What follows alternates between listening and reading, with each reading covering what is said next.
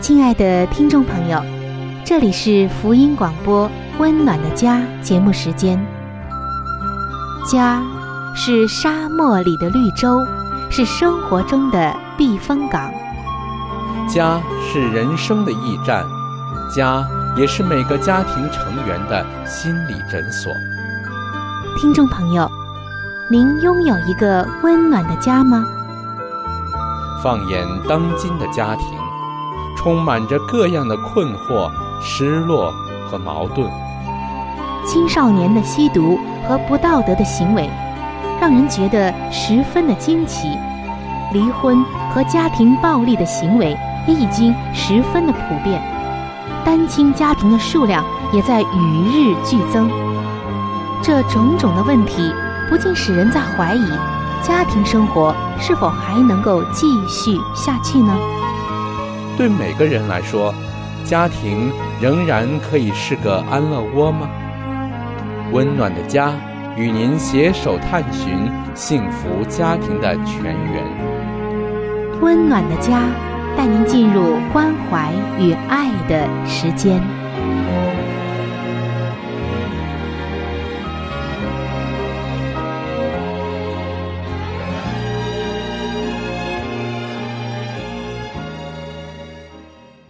各位亲爱的听众朋友，欢迎来到由希望之声福音广播电台为您带来的福音节目《温暖的家》当中，我是主持人春雨，非常开心能够和您相会在这样一档有关于我们的家庭、婚姻和情感的节目当中，而更加让我们感觉到欣慰和有力量、能力、盼望的，就是上帝。总是能够打开每个人心中的心结，以及每一种婚姻中的各样的问题。圣经的话语真的是我们人生的指南，也是消解婚姻生活当中问题的最好的方法。在近几期的节目中，我们一直在分享着婚姻当中的几种常见的冲突。在上一期的节目中。我们已经分享到了婚姻中常见的第四种冲突，就是夫妻二人的爱好不一样而引起的问题。我们也给出了一些解决的方法，以及一些圣经的原则。今天我们将继续的来分享。在上一期的节目中，我们分享了前三个方面，今天我们继续后五个方面的分享。相信能够帮助到您婚姻中夫妻二人兴趣爱好不同而引发的问题和矛盾。上期节目我们分享到第三个方面，今天我们从第四个方面来分享。听众朋友，在圣经中有一句话告诉我们：“你们愿意人怎样待你们，你也要怎样待人。”这可以说是圣经当中的一个金律，而在婚姻生活中，这个金律就更加应该活化出来。有一位婚姻辅导告诉我们说，他辅导过的一对夫妻，总是为对方如何花钱、教育孩子、到哪里度假等等的问题争执不休。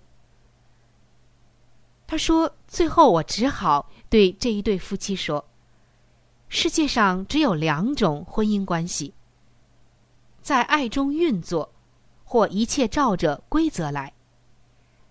其实，原本爱的关系是不需要规则的，因为这样的夫妻，他们所遵循的正是圣经中的那条金律，也可以说是圣经中的金科玉律。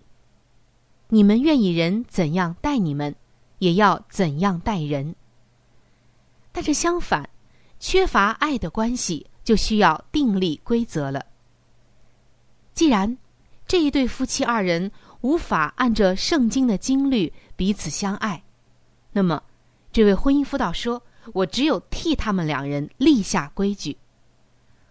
我要他们在纸上画下两栏，记录每一次的消费与度假，还有就是。”轮到由谁做决定？这样双方都有公平的机会来选择自己想要看的电影，或者是想去的餐厅，预算也是一样。但是，一开始这一对夫妻在抗议：“我们又不是小孩子，不需要定这种笨规矩。”但婚姻辅导说：“我可不同意，因为你们的举止就像小孩子，所以我要确保双方都觉得很公平。下周将你们的记录一起带来吧。”虽然这一对夫妻。对自己的不成熟很不好意思，但也只有同意。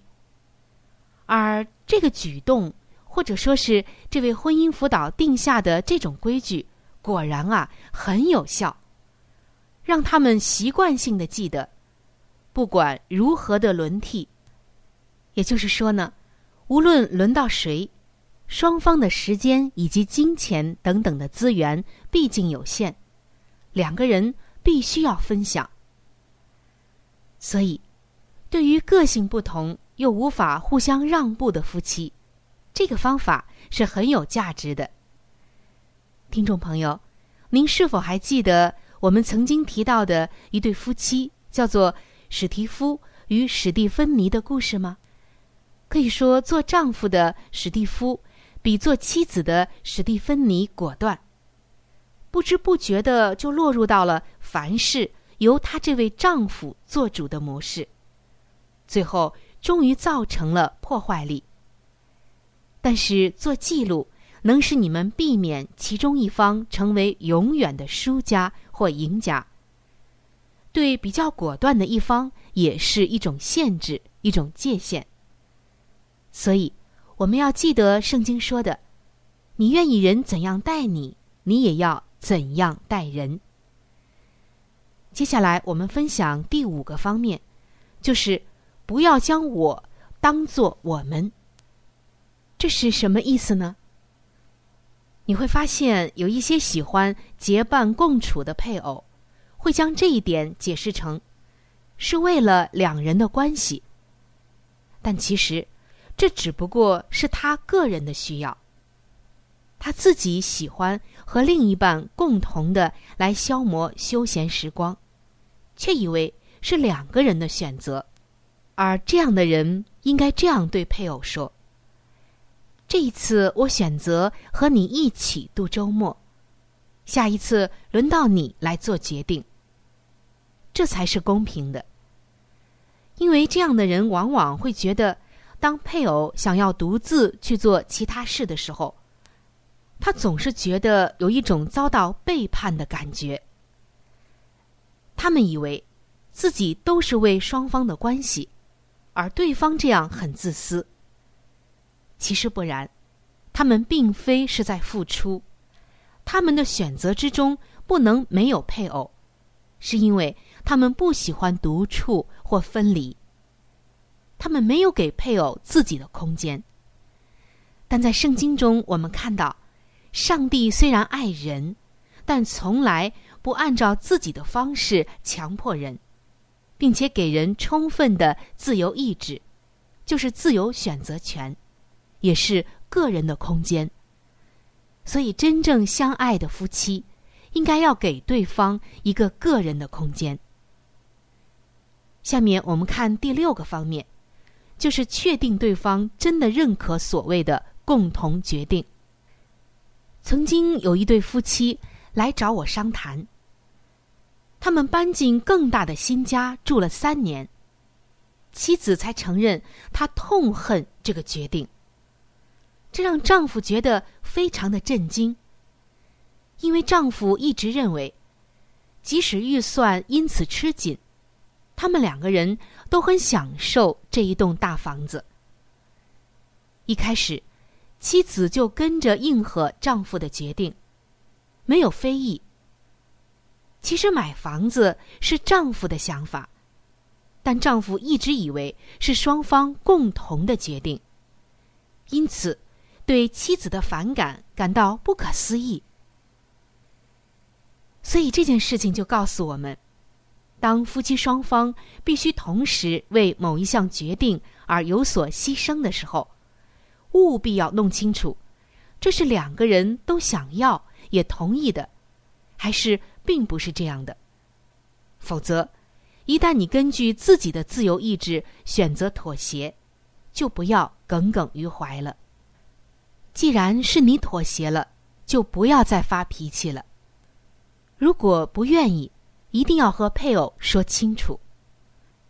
在圣经中，上帝告诉我们，要彼此劝勉、恩待、扶持；而在婚姻当中的夫妻二人，更加应该彼此劝勉、彼此恩待、彼此扶持。这其中很重要的一个环节就是。你要知道对方的心究竟是怎么想的，不要搞不清楚状况就开始决定。好，听众朋友，我们一起分享了第六个方面之后，再来看一下第七个方面，叫做质疑你的偏好。什么意思呢？就是说，有的时候你感到有强烈的欲望去做的事。并非你真正的偏好。以喜欢在家里忙得团团转的苏珊为例子，我们发现她其实是有神经质的倾向。其实她也不喜欢忙碌，但却不得不如此。因为假如苏珊的手上没事可做，她就会感到焦虑。于是，我们开始从苏珊的焦虑着手。他必须学习如何放轻松，不要将自己的那股驱动力传给周围的人。最后，苏珊真的改变了，不再总是需要有事可忙。他得到了医治，治好了他自己的这种家庭里的工作狂的状态。而在金钱方面也是一样，在一个婚姻辅导的个案中。有一位丈夫，就因为奢侈的作风而引发了婚姻冲突。这位做丈夫的喜欢买名车以及其他贵重的物品，严重的损害了家中的经济。当然，最后我们也发现，他真正的欲望不再花钱，而是向人证明他的成功。随着他的成长，他自我的问题也就改变了。也就更多的将钱花在家人的需要上。正如圣经中所说的，我们的欲望有的时候是来自错误的动机。上帝要将那真实的欲望赐给我们，只是有时我们想要的并非真实的欲望，只是试图填补空虚、掩盖不安全的感觉罢了。听众朋友。您有没有过这样的状况呢？而在婚姻当中，休闲方式也能透露出我们内心的光景。比方说，有些做丈夫的男士热衷于运动竞赛，是为了掩饰心里的不安全感。他们拼命的练习高尔夫球或马拉松，又或者，他们必须更努力工作去赚更多的钱。其他人的教会服饰也可能出现类似的心理，努力的参与服饰，可能是为了克服内心的罪恶感，或者其他的心理创伤。而这些不纯的动机下所做的事，往往剥夺了和家人相处的时间。有的时候，人的确会出于不纯正的动机参与教会的服饰。称不上是真正的服侍，但上帝却知道。当我们检查过自己的动机，发觉内心真实的渴望之后，就会匀出许多过去意想不到的时间了。我们就知道，家庭的需要才是我们要重视的。圣经说：“人看人是看外貌，但上帝却鉴察人心。”所以很多的时候，我们要审视我们的内心，我们这个爱好的动机究竟是什么？好的，听众朋友，最后，我们进入到第八个方面的分享，就是拓展探索与尝试的领域。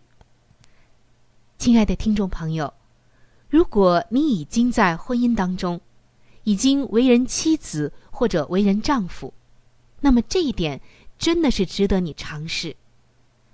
只要你愿意，或许你真的会发现自己其实也很喜欢妻子爱看的浪漫喜剧，甚至是中国菜，甚至是到山上度假。暂停一下自己的喜好。采纳对方的爱好，并且把这件事当作是一个学习与尝新的经验，就是尝试新经验的一种经验。你原本不喜欢，可能是因为还没有尝试过。你的妻子和丈夫说不定比你更了解你自己呢。只要你愿意顺服圣经的话，就是为对方着想。那么，婚姻关系就能够令你成长，开阔你的视野和度量。试着以配偶的眼光来看事物，说不定也能享受其中。人喜欢听歌剧，一定有它的原因。打开心门去欣赏，看看是否能有全新的体验。妻子喜欢在大自然中度假，你喜欢蜗居在家中。不妨陪他一下。有的时候，你需要多尝试几次，才能发现这其中的乐趣。不要总是一成不变的维持自己的那个喜好和生活模式，开阔一下视野，你的度量会更大。在圣经中，上帝告诉我们：不要效法这个世界，只要心意更新而变化，叫你们查验。何为上帝的善良、纯全、可喜悦的旨意？只要在上帝的里面，你的心意就能够更新而变化，而不是固执己见。你不但能体会到上帝的良善，你婚姻的质量也能够得到提升，得到上帝的赐福。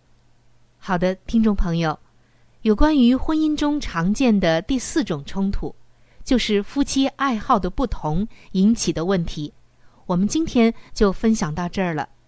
在下一期的节目中，我们将会继续的来分享婚姻中的第五种常见的冲突以及解决之道。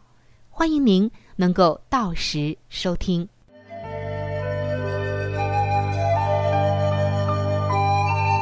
好书分享时间。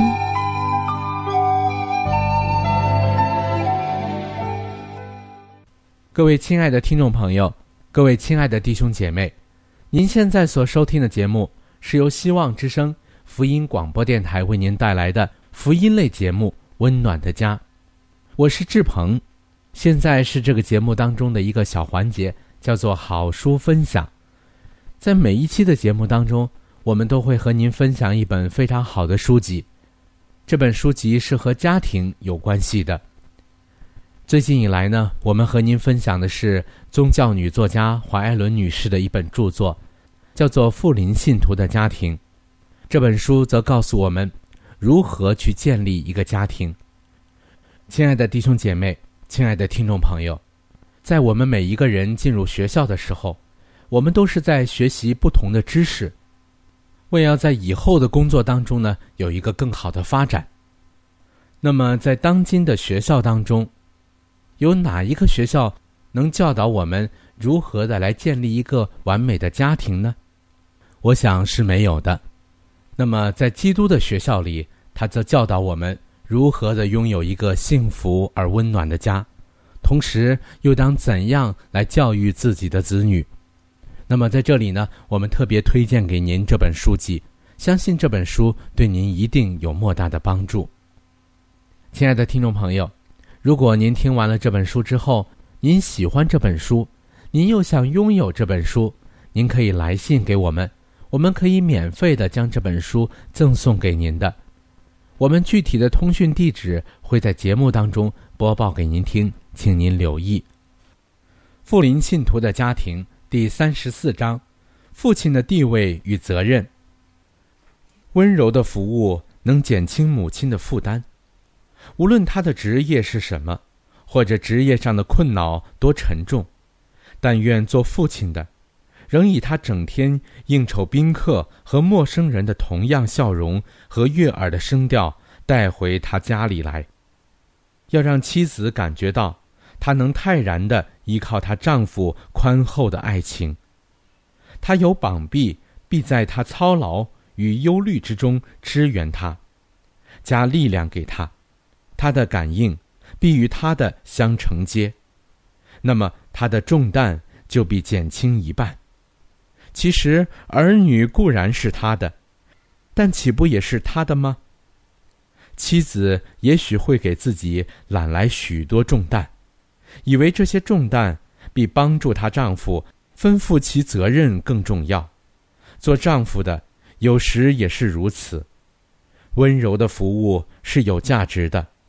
丈夫似乎有一种倾向，认为自己可以在家里自由出入，犹如一位寄居的人，而非家庭的维护者。家中的所物。都是神圣而重要的，然而往往是令人厌倦而单调的，数不尽的烦恼和困扰变成了激怒，都是由于为夫为父者没有经常给予他多姿多彩的变化与愉快的缓和。这原在他的能力范围之内，只要他肯如此做，或只要他认为如此做是应该而有价值的。在低微的人生形成中，母亲所度的，乃是一种无休止的自我牺牲的生活。设若丈夫再不发觉她处境的困苦而予以支持的话，她的生活便愈发显得艰辛了。体贴柔弱的妻子，丈夫对自己的家庭应该表示最大的关切。他特别应该以非常温慈的心，体贴柔弱的妻子所有的情绪。他大可杜绝许多种疾病的门路，仁慈、愉快和鼓舞的话语，较之最有效的药物更为有效。这样的话语必给那沮丧绝望的心灵带来勇气，而由仁爱的行为和鼓舞的言语。所导入家庭的幸福与光明，必对所付出的辛劳予以十倍的报赏。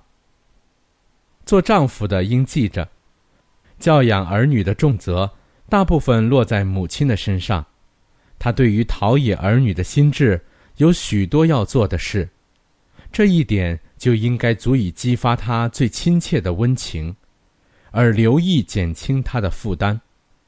他当鼓励他依靠他的厚爱，并指引他的心趋向上天，那里有力量与平安，以及为疲惫之人预备的最后安息。他不该愁眉蹙额的进入自己的家门，却要随身将温暖的阳光带给家中的人，鼓励妻子仰望并信靠上帝。他们可以同心合意的要求上帝实现他的应许，将他丰盛的福惠分赐给家里的人。慢慢的前行，许多为夫为父的人，都可以从忠诚的牧人所表现的关切中，学得大有注意的教训。当雅各被迫要冒险疾行时，却回答说：“孩子们年幼娇嫩。”牛羊也正在乳养的时候，若是催赶一天，群畜都必死了。我要量着在我面前群畜和孩子的力量，慢慢的前行。在艰苦的人生道途中，但愿身为丈夫和父亲的人，要慢慢的前行，要量着他的旅伴所能忍受的限度而行。在世人热切的争逐财富与权势之时，他当学习缓步前进，安慰并扶持那位蒙召在他身旁同行的伴侣。丈夫当以他的同情与坚贞不渝的爱帮助他的妻子。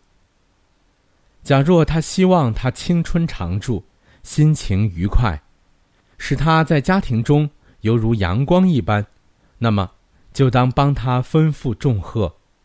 他的亲切与出于纯爱的礼貌，对他乃是一种可贵的鼓舞。而他所分赠出去的幸福，也必将快乐与平安带入他自己的心中。假若母亲因分享有的照顾与慰藉被剥夺了，假若听任他由于操劳、思虑或忧郁过度而身心疲惫，则他的儿女就丧失所应继承的活泼的生命力、心智的适应力。和愉快的精神了。要母亲的生活光明而愉快，最好的方法莫过于使他免受缺乏、折磨人的操劳或压伤心灵的忧虑，比使儿女成绩良好的体质，靠自己活泼的精力而做终身的奋斗。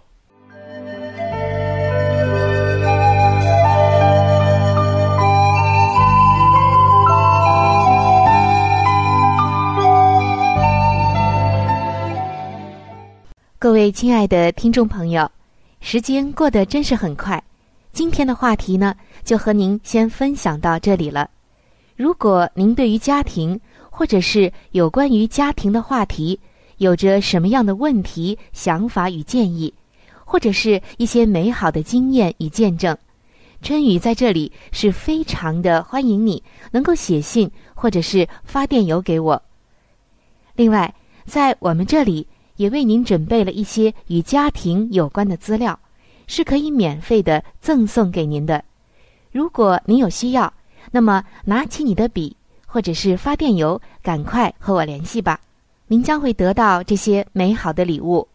那如果您是要写信，来信请寄香港九龙中央邮政局信箱七一零三零号，春雨收就可以了。春是春天的春，雨是雨水的雨。